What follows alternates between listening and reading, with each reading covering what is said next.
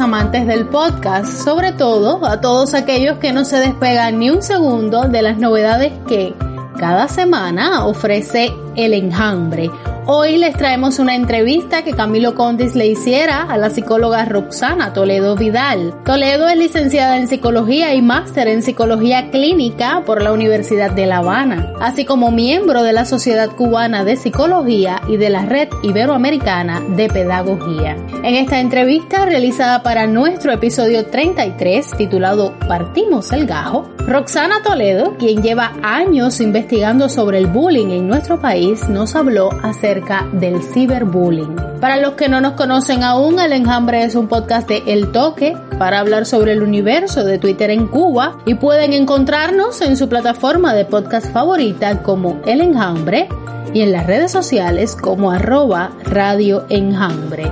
Yo soy Lucía Marsh y les invito a escuchar esta entrevista telefónica.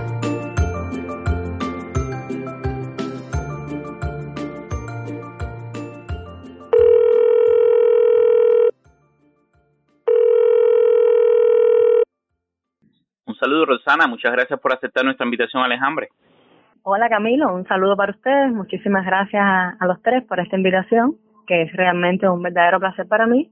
Y un saludo también a todas las personas que nos escuchan. Rosana, yo quisiera conversar con usted acerca de un fenómeno que es relativamente nuevo para Cuba y, me refiero al, ciberacoso o, ciberbullying, como se denomina en, inglés y es más conocido. Tengo por costumbre comenzar mis entrevistas definiendo los conceptos básicos, así que le quiero preguntar, ¿qué cosa es el bullying y, bueno, qué cosa es su evolución digital, el ciberbullying? Bien, eh, con respecto al bullying, es importante destacar inicialmente que no es un término nuevo el bullying es un término que de hecho fue acuñado desde el año 1993 a partir de algunas investigaciones que se estuvieron realizando en la década de los 70 sobre el suicidio de algunos adolescentes. Lo que sí es cierto es que en las últimas décadas ha alcanzado eh, proporciones alarmantes, convirtiéndose en un peligroso fenómeno para toda la humanidad. No es más que una forma de violencia que comprende actitudes agresivas, intimidación, abuso, maltrato y que es adoptada por una o varias personas hacia otra persona o un grupo de personas. Ahora, el bullying tiene tres características que son esenciales y distintivas y que lo diferencian de otras formas de, violencia. Primero, que es intencional y deliberado. O sea, se produce con toda la intención de dañar, de lacerar, de afectar al otro. Además, que es repetida y continuada. O sea, se produce de manera insistente, perturbadora y podría durar semanas, meses, incluso años. Y la tercera distinción es que genera una relación desigual, una relación asimétrica donde se produce un desbalance de poder, de fuerzas entre las personas que están implicadas en él. Ahora, el bullying tiene diferentes manifestaciones y formas de expresarse. Existen en la literatura variadas tipologías, clasificaciones en, función de, de los diferentes autores que lo han estado abordando. Pero de manera general, tenemos como las más frecuentes el maltrato físico, el verbal, la exclusión social, la coacción y pues de las formas más eh, recientemente estudiadas tenemos entonces el ciberbullying, que es de lo que estaremos hablando. El ciberbullying consiste en emplear medios tecnológicos para causar daño a otro u otros de forma, por supuesto, intencional y repetitiva, como caracteriza el bullying de manera general. Es entonces un acoso que se realiza desde los medios de Internet, utilizando pueden ser blogs, correos electrónicos, chat, teléfonos celulares, y se puede manifestar de, de muchísimas formas, ¿no? O sea, están entre las más comunes el envío de mensajes intimidatorios, insultantes, amenazantes, la difusión de, de, falsos rumores, la publicación de videos o fotos que puedan ser humillantes y la creación de perfiles o sitios para agredir a las víctimas. Mira, yo estuve investigando sobre el tema, por supuesto, ¿no? Para, para poder preparar esta entrevista y encontré que el, que el ciberacoso, ¿no? O ciberbullying, yo prefiero siempre los términos en español, pero bueno, el ciberacoso ha llegado a ser calificado como un asunto de salud pública y es un fenómeno tan extendido actualmente que según las cifras que, que ofreció la Organización de las Naciones Unidas, el 55% de los jóvenes latinoamericanos ha sido víctima de ciberacoso. ¿Cuáles son las consecuencias del, del ciberacoso para aquellas personas que se convierten en sus víctimas? Sí, Camilo, mira, efectivamente eh, el ciberbullying ha aumentado de una forma explosiva en las últimas dos décadas eh, a nivel mundial. Y esto tiene que ver, por supuesto, con, el desarrollo de las nuevas tecnologías, con, con, una mayor presencia y un mayor acceso a las mismas eh, de manera general y, y por toda la población, incluso en Cuba. Como comentábamos, es un fenómeno nuevo. Hasta hace algunos años no había este acceso a las tecnologías, pero es algo que se está incorporando y ya comienza a aparecer. Y en Latinoamérica, de manera general, hay índices altísimos de la prevalencia en, jóvenes, en adolescentes y, en niños de este fenómeno. Las consecuencias realmente para, para las personas que son víctimas se traducen en afectaciones psicológicas de un, de un impacto muy negativo. Por lo general tenemos la presencia de ansiedad, depresión, ausentismo en el caso de, las personas que ya estén trabajando y también el abandono escolar en el caso de, nuestros estudiantes. El estrés y el miedo eh, se convierten en experiencias crónicas y habituales, así como el aislamiento, o sea, alejarse de los demás, sentirse solo, generado en parte por la propia inseguridad, por los sentimientos de culpa, de pensar que merecen lo que les está sucediendo, por la angustia constante y cuando esta victimización se prolonga, pues lamentablemente en muchos casos llega la ideación suicida y el suicidio sí. De hecho, las cifras internacionales que estamos teniendo de conductas suicidas por el bullying son alarmantes y en niños y adolescentes especialmente. ¿Qué sucede? Específicamente el ciberbullying tiene elementos distintivos que acentúan todas estas eh, afectaciones en las víctimas, precisamente por las peculiaridades y la forma de expresión que tiene, ya que por una parte es posible el anonimato del agresor. O sea, a diferencia de las formas tradicionales del bullying, aquí el agresor puede actuar de manera anónima. Eso genera cierta incertidumbre, cierto desamparo, cierto sentir que no sabes a quién te enfrentas, que no sabes a quién dirigirte.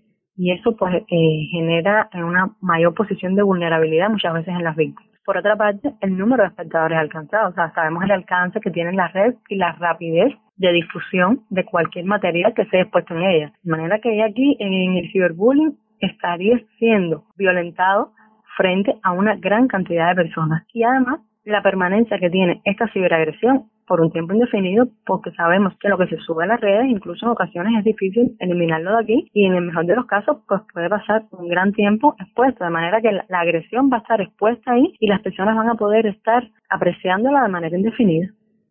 Bueno, entonces hablemos de la otra de la otra cara de la moneda. ¿Qué motivaciones puede tener alguien para convertirse en un bully o, acosador o abusador? ¿Qué motiva a alguien a acosar a otros, ya sean personas conocidas o, extraños incluso? ¿Por qué se produce usualmente un fenómeno de manada, por así decirlo, donde varias personas forman parte del ciberacoso, ya sea como victimarios o incluso como testigos permisivos?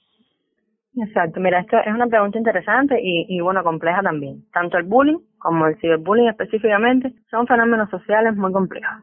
Fenómenos sociales en los que inciden, por tanto, una multiplicidad de factores. Y cuando nos paramos a analizar entonces las motivaciones que puede estar generando que alguien se convierta o asuma comportamientos de, victimario y de agresor, tenemos que tener en cuenta las variables de su personalidad, sus diferentes características personológicas y tenemos que tener en cuenta también otros factores que son eminentemente psicosociales y que están vinculados al ámbito socioeducativo. O sea, cada persona, y en este caso cada bully, es única, es irrepetible, cada uno tiene motivaciones y características independientes. Pero de manera general y buscando regularidades y a partir de las muchísimas investigaciones que se están realizando en torno al tema, hemos encontrado que la mayoría de, de los bullies provienen de ambientes familiares caracterizados por la violencia estilos educativos inadecuados, donde predomina el autoritarismo, el desapego, la carencia afectiva. Aparecen entonces algunos problemas comportamentales, desajuste emocional, dificultad para regular y manejar sus emociones, cierta necesidad entonces de poseer y de demostrar que tienen dominio, que tienen control sobre los otros, que hay una superioridad. Es entonces una, una necesidad a veces de encontrar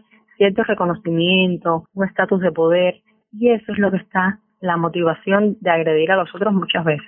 También nos encontramos con imitación de comportamientos violentos, comportamientos que de alguna forma han aprendido a lo largo de su vida y que reproducen, imitan o, modifican, pero manteniendo la esencia de, de la violencia. Igual es algo, te repito, muy particular. Cada persona asimila e interpreta eh, de forma diferente lo que le llega del exterior. Cuando nos enfrentamos a un bully, tenemos el resultado de alguien que ha estado eh, recibiendo esas series de influencia y cómo, desde sus características personológicas, lo ha manejado y lo está devolviendo entonces. Respecto a esto que me comentabas de que se produzca un efecto de fenómeno manada, que tantas personas a veces en las redes se involucren en, un acto de, violencia. Mira, somos seres sociales, seres que estamos adaptados a funcionar en grupo y a buscar constantemente la aceptación del grupo. Y el ciberbullying no es más que una de las manifestaciones de la violencia que está imperando en nuestra sociedad y que, y que es un fenómeno dañino y cada vez más, más presente. El ciberbullying es una expresión de esa violencia desde las redes. O sea, es expresar desde las redes la discriminación imperante que, que tenemos actualmente, étnica, religiosa, sexual, socioeconómica, ante la discapacidad, en fin, por una diversidad de factores. Lo que sucede es que las redes tienen un impacto y un alcance enorme. Entonces, todas estas personas que asumen estos comportamientos violentos, que quizás eh, lo asumen de forma aislada en su vida cotidiana, encuentran un espacio aquí común, un espacio que se divulga, un espacio que tiene un alcance inmenso donde unirse y manifestar estos comportamientos violentos. Entonces, son algunas de las posibilidades y de las peculiaridades del ciberbullying. Por una parte, esta gran influencia, el alcance de los medios, cómo se hace extensivo a todos, y por otra parte, la posibilidad del anonimato. Hay personas que quizás no tienen el valor de manifestar sus prejuicios, sus comportamientos violentos de frente, y aquí lo pueden hacer tras una red sin siquiera tener que mostrarse. Y de esto tenemos muchísimos ejemplos. Mira, por ejemplo, en México se ha creado una página que se llama La Jaula, en la que hay aproximadamente 800 escuelas entre públicas y privadas registradas. Y los jóvenes entran ahí y escriben insultos, agravios contra sus compañeros, cosas que quizás no hubieran hecho de manera presencial, lo logran hacer aquí porque quedan tras las redes. Entonces, muchas veces eh, el fenómeno responde también a la aceptación, a integrarte a un grupo, a integrarte a una comunidad y te haces parte de esa ola violenta. Ahora, me llama la atención que me hablas también de, lo, de los testigos y me parece interesante porque de hecho, al contrario de lo que sucedía en los inicios, las últimas investigaciones sobre, sobre el bullying, sobre el ciberbullying por supuesto, incluyen ya no solo a la diada eh, víctima agresor, sino también a los múltiples observadores que, que influyen en la dinámica del bullying y que asumen los más diversos roles.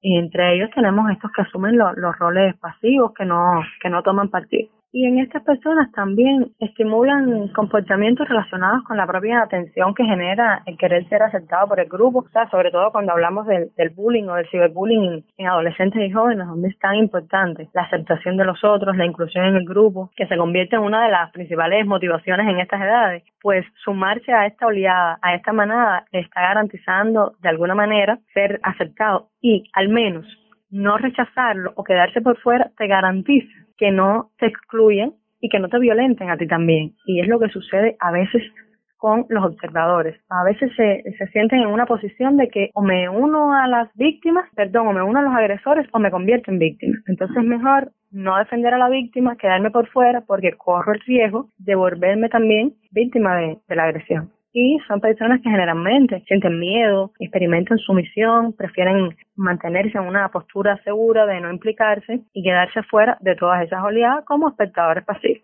Y llegan también a, provocarse fenómenos como la desensibilización, la interiorización de, las propias conductas antisociales que están presenciando, de estas mismas conductas delictivas, y utilizarlas para conseguir deseos, para conseguir aceptación y aprobación por parte de los demás. Ahora, Rosana, quisiera que, les ofreciera recomendaciones a nuestros oyentes, especialmente a aquellos más jóvenes y, bueno, a sus padres. ¿Qué consejos les daría a estas personas acerca de cómo enfrentar el ciberacoso? Pero yo quisiera que tú me respondieras esto por parte. Quisiera saber qué consejos le darías a las víctimas, qué consejos le darías a los bullies o victimarios y qué consejos les darías a, a estas personas que hablamos que se comportan como testigos permisivos. Ajá, sí, mira, con respecto a, la, a las víctimas, es natural y es bastante común que debido a la complejidad que tiene este fenómeno y al grado en que daña, en que lacera y, y afecta a, a las personas, resulte muy difícil denunciarlo o reconocer lo que sucede. Y entonces el silencio y la evasión se vuelven comportamientos frecuentes de las personas que son víctimas de ciberbullying. Una de las principales recomendaciones, ¿cuál sería entonces? Vamos a romper ese círculo de silencio y ese círculo de agresión en el que estamos sumidos. Intentemos utilizar estrategias enfocadas en la solución de problemas, que han demostrado ser las estrategias más efectivas. En el caso del ciberbullying específicamente, tenemos estrategias enfocadas en la solución tecnológica de la situación y en la búsqueda de soporte social. Cuando hablamos de solución tecnológica, ¿a qué nos referimos? A solucionarlo de alguna manera en, en estos medios digitales, bloquear a la persona que nos está agrediendo, borrar los mensajes, cerrar cuentas, escribir a los administradores de determinados sitios públicos, intentando por aquí paralizar esta agresión. Y cuando hablamos de la búsqueda del soporte social, entonces nos referimos a buscar apoyo, a pedir ayuda, a denunciar, a hablar lo que está sucediendo. Y esto es tanto en el seno familiar, con amigos, con profesores, con compañeros de trabajo, como ya buscando específicamente una atención individualizada, que puede ser una atención psicológica tratando entonces todo el tiempo de ganar en confianza, de ganar en seguridad. Es importante que las víctimas comprendan que no tienen que sentirse culpables ni merecedores de lo que sucede. Muchas veces los agresores juegan de una manera que los hacen incluso creer que ellos merecen lo que les está sucediendo. Las personas que son víctimas llegan a asumir la culpa de, de, que eso es por algo que hicieron, es por una creencia que tienen, es por un comportamiento y no, error. Nada justifica la violencia. Entonces, no nos sintamos culpables ni merecedores y busquemos el apoyo que necesitamos. Importante también es no responder con más violencia ni con represalias, porque entonces mantendríamos el círculo vicioso de la violencia. No responder con más violencia, pero tampoco asumir una actitud pasiva y quedarnos ahí receptando todas las agresiones y toda la violencia que nos llega sin hacer nada como si fuéramos un ente pasivo, para nada. Una actitud activa y proactiva es difícil, claro está mm. que es difícil, sobre todo para nuestros niños, para nuestros adolescentes, es complejo, es complejo y, por eso estamos aquí intentando brindar la ayuda posible y se han creado muchos espacios también en el, que lo pueden hacer. Y, y como es complejo, es importante también entonces el apoyo que reciban de los otros. Por otra parte, con respecto tanto a los bullies como a los testigos, hago extensiva también esta recomendación de buscar ayuda. También ellos necesitan buscar ayuda, ayuda profesional muchas veces, porque no solo se generan afectaciones psicológicas en las víctimas, también los bullies y los testigos sufren determinadas afectaciones. Los bullies, por ejemplo, han de esa necesidad de mantener el control, de demostrar la superioridad, de mostrarse todo el tiempo como el fuerte, como el que agrede, como el invencible. Eso genera estrés, eso genera una presión, eso genera a la larga un malestar del cual muchas veces no son conscientes hasta que, hasta que ya los efectos son demasiado notorios. Y en los testigos, por supuesto, también el estar presenciando esto genera angustia, genera muchas veces, como te comentaba, temor a convertirse en víctimas. Los testigos a veces sienten que si defienden a la víctima, que si toman partido, pues pueden convertirse ellos en víctimas también. Entonces, me uno a los agresores para mantenerme en una posición fuerte o, mira, me quedo, doy un paso atrás para que no me suceda. Y entonces e, esa angustia ese temor también requiere buscar ayuda. Pero además de esto, igual para ambos, para bullies, para testigos, una recomendación importantísima es reflexionar, hacer una mirada crítica de esta forma de violencia, de lo que genera en nosotros y de lo que genera en los otros, del daño que estamos provocando. Hago la invitación a que seamos seres autónomos, Comentaba anteriormente que somos seres sociales, vivimos en sociedad, es importante para nosotros la aceptación del grupo y si nos están escuchando los adolescentes y los jóvenes, pues muchísimo más. Es, importantísimo sentirse queridos y sentir que formamos parte de un grupo. Pero más allá de eso, somos seres individuales. Debemos ser seres autónomos y responsables, que sepamos desenvolvernos, pensar, tomar decisiones por nosotros mismos, que seamos responsables de nuestro autocuidado, pero también que tengamos una responsabilidad social, una responsabilidad hacia los otros, que seamos empáticos, que tengamos la capacidad de actuar con ustedes y ponernos en el lugar de los demás, que tratamos de buscar entonces soluciones, acciones de ayuda que apoyen a los demás. Tratemos entonces de desarrollar la empatía, la solidaridad y sobre todo en nuestro país, que, que es de los principios que más hemos defendido. Tratemos de hacer un análisis y si no lo logramos solo, pues busquemos ayuda busquemos ayuda en nuestros adolescentes y jóvenes de padres, de maestros con los que nos sentamos con confianza, de amigos, de otros familiares y ayuda psicológica si así lo necesite. Con respecto entonces a, la familia, es importantísimo, o sea, en familias sólidas, familias funcionales, familias que brindan apoyo social, hay una mayor protección ante los casos de bullying y de ciberbullying específicamente. Actualmente con este a la tecnología nos encontramos a niños y a adolescentes que comienzan esta etapa usando las redes sociales de manera desmedida.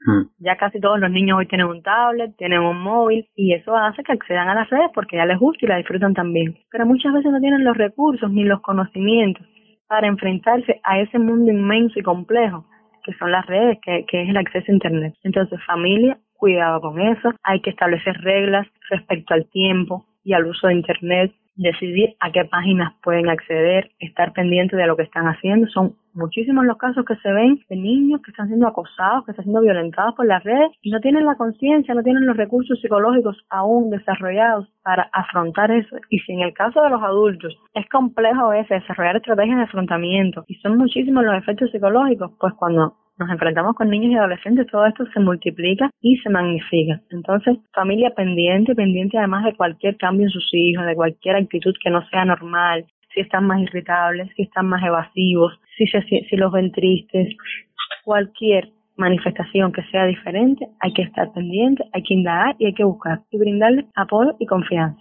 Y creo que de manera general, para todos los que usamos las redes y los que usamos estas nuevas tecnologías, cuidar el uso de las redes. Cuidar porque cualquiera puede convertirse en una víctima de ciberbullying. Entonces, mucho cuidado con las amistades que aceptamos, con las páginas a las que entramos, con la información nuestra que ponemos en los perfiles. Importante revisar las políticas de seguridad que tienen las redes y que a veces ni siquiera las conocemos. Mm. En redes sociales como Facebook, por ejemplo, Recuerdo hace un tiempo en, en, Buenos Días se dio un programa sobre esto y, y, un invitado que explicó todas las opciones que había para regular la, la seguridad en nuestras cuentas, que fue súper interesante porque son cosas que a veces las personas no conocen, entran en las redes y ni siquiera se preocupan por estos detalles. Muchas veces ni siquiera consideramos que esto sea importante hasta que se produce entonces la agresión o la violencia. Entonces, un bombillito encendido, ojo con esto, protección sobre todo para los más jóvenes de casa, pero de manera general para todos. Muy bien, muchísimas gracias por, por sus consejos. Yo quisiera salirme un momentico de, de la psicología para mi última pregunta y, conocer su, su opinión ya eh, que no es estrictamente sobre, sobre el tema de, la psicología, y es que en varios países el, el ciberacoso, el ciberbullying ha sido tipificado como delito. En Cuba, bueno, el Código Penal data del año 1987, por lo que por supuesto no, no incluye el, el ciberacoso. Pero bueno, en el cronograma legislativo actual se contempla un nuevo Código Penal que será aprobado en, en julio de 2021. Muchos creen que los delitos informáticos van a ser incluidos en este nuevo Código Penal. ¿Cree usted ya de manera personal y bueno, basado en su, su experiencia como especialista, que el ciberacoso deba ser tipificado como delito o cree que hay otras maneras eh, mejores para enfrentarlo? Mira, el, el, ciberacoso, como hemos venido comentando, igual que, que el bullying de manera general, es un proceso sistémico, es un proceso que involucra a agresores, a víctimas, a adultos, a instituciones. Es, es un, fenómeno global y la diversidad que posee, la multicausalidad y la singularidad que presenta el bullying para las personas hace improbable que una intervención en un solo nivel tenga algún impacto para la modificación del fenómeno. Es necesario buscar soluciones a distintos niveles, influir e intervenir con distintas actividades, con distintas acciones vistas no como acciones aisladas, sino como intervenciones multidisciplinarias. Y sí creo que desde la ley y desde el Código Penal es necesario establecer medidas y disposiciones que regulen estas, estas actitudes, sobre todo teniendo en cuenta el daño que ocasiona y la forma en que lacera la integridad y el bienestar psicológico de las personas no me atrevo a establecer en qué medida, hasta hasta qué punto como delito, como sanción, pues no no es mi, mi área, pero sí creo que sí, sí creo que la ley de alguna manera debe, proyectarse ante esta situación, ante el ciberbullying, sobre todo por el daño que está generando en, las personas. Y no solo la ley, eh, no solo desde el Código Penal, sino desde toda la sociedad, desde las políticas públicas, de las instituciones educativas, entre todos, se deben crear protocolos de atención que no solo tenga un carácter normativo con procedimientos, con reglas, porque realmente no hay una receta para enfrentar este fenómeno. Hay que prevenir, hay que ajustarse a las necesidades de cada contexto, de cada institución, de cada país y tenemos que tener en cuenta a las personas que están involucradas, las voces de los que están involucrados en el fenómeno y sus necesidades. Es un fenómeno que lleva estudio, que lleva trabajo en conjunto, trabajo como país, incluso a nivel mundial, para buscar la manera más adecuada de enfrentarlo.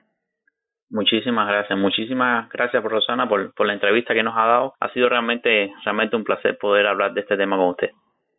Muchísimas gracias a ustedes realmente por esta invitación. Ha sido una oportunidad genial para mí y espero que, sea de, de, utilidad para, para los oyentes y que contribuya, o sea, un granito más de arena para disminuir la incidencia de este peligro en la sociedad.